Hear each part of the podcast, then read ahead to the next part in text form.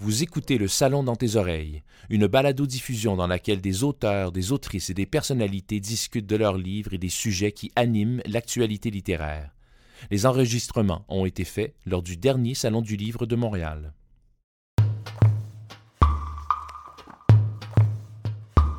Je vais vous lire un extrait du livre Ardent d'Andrea Renaud-Simard. La peau de la première candidate n'est que feuille séchée. Lorsqu'elle parle, l'ensemble de son visage craque, doucement, les pas d'un jeune enfant dans l'automne.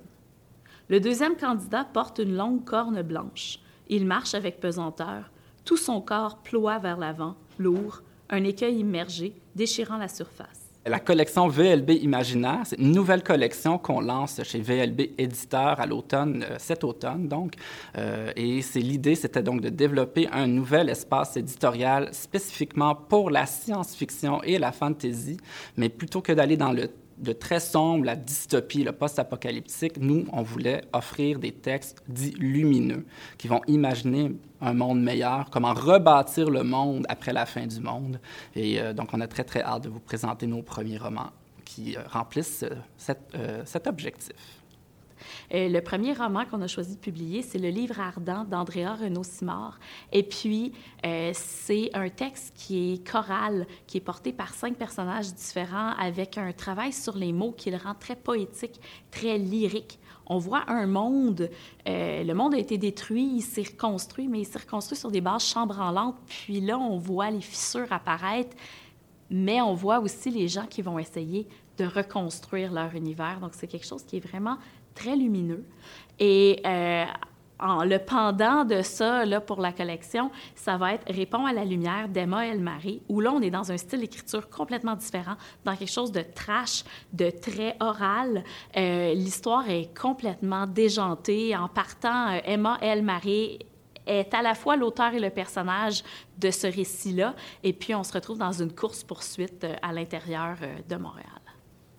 Donc, à l'origine, euh, c'était euh, moi, avant d'être dans le milieu de l'édition, j'étais enseignant.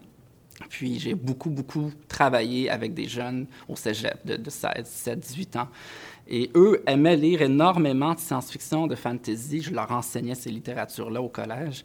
Euh, mais c'était souvent des auteurs américains ou des traductions, si c'était en français, d'auteurs américains très connus. Et ils savaient peu ou pas ce qui se passait au Québec dans ces littératures-là. Donc, je me suis dit, ça prend une collection qui va répondre à ces jeunes-là, mais aussi qui va pouvoir intéresser les lecteurs plus assidus, plus, plus, plus âgés, là, qui, qui vont pouvoir se retrouver aussi dans ces littératures-là. Donc, L'idée, c'est parce qu'il y a vraiment un besoin éditorial. Il y a d'autres éditeurs qui font très bien de la sci-fi, de la fantasy, mais dans d'autres registres, dans d'autres tonalités, on voulait juste compléter. Alors, je vais vous lire un extrait de Répond à la lumière d'Emma L. Marie. Approuvé. Même si la fellation a fait vomir la fille, j'approuve. J'ajoute les tags blowjob, teen, puke, big cock, schoolgirl, skirt, Small Tits. J'hésite un instant pour le Old and Young. Le gars n'est pas si vieux, même s'il est son prof. Je mets finalement Teacher. C'est plus juste. J'aime les mots justes, bien choisis.